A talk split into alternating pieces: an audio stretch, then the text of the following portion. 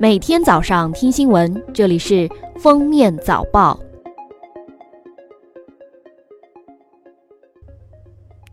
封面新闻记者十二月十日从工业和信息化部了解到，中国电信、中国移动、中国联通日前获得五 G 系统中低频段试验频率使用许可。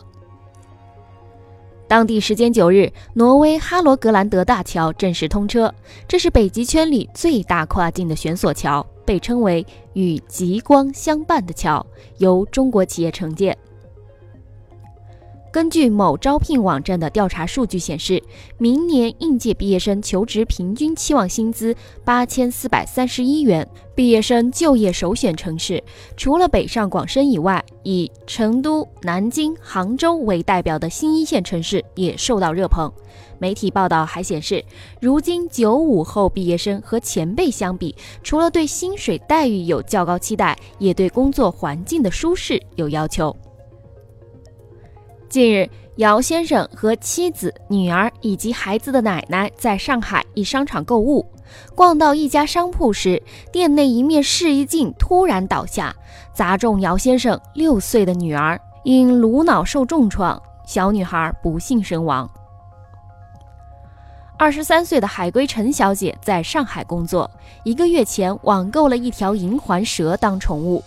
十一月二十三日晚上，她在给蛇喂食时被咬伤后，在上海就医。二十四日凌晨，他的家人紧急赶到杭州市中医院取了两支血清送往上海，但他还是出现了心脏骤停的情况，并进入昏迷状态。最后，他在重症监护室住了一周，才慢慢有所好转。近日，深圳一网友发文称遭到罗湖民警锁喉暴力执法。视频中，女子躺在沙发上，一民警双腿压其上半身，女子不断尖叫。事后，警方发布通报称，民警在执法过程中，女子陈某推打民警，民警警告无效后，对其进行徒手约束。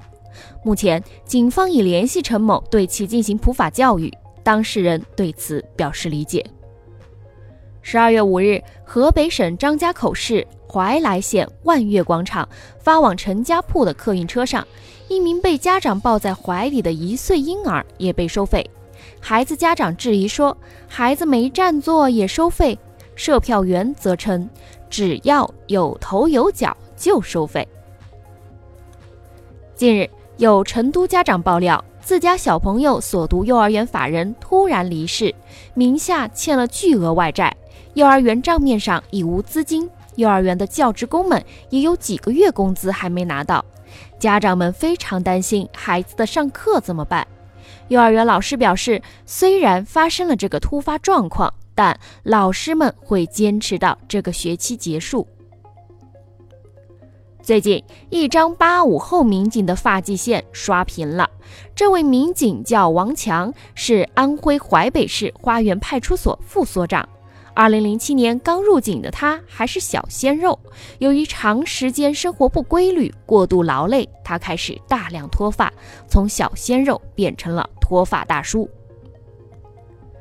二零一七年，海南三亚的徐女士抱着七个月大的女儿逛街时，被一只黑色大狗撞倒，女婴左腿被咬伤，诊断为十级伤残。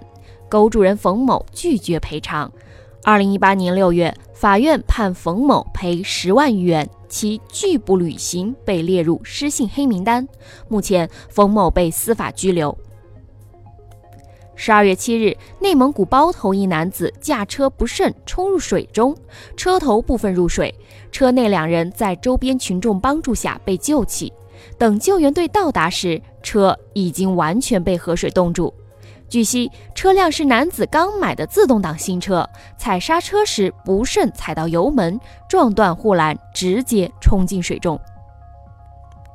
今年三月，甘肃天水一辆轿车违规双黄线强行掉头，身后行驶的摩托车驾驶员为避让小轿车，紧急刹车后滑倒在地，抢救无效后死亡。经法院判定，轿车车主承担百分之四十的责任，被判赔偿三十余万元。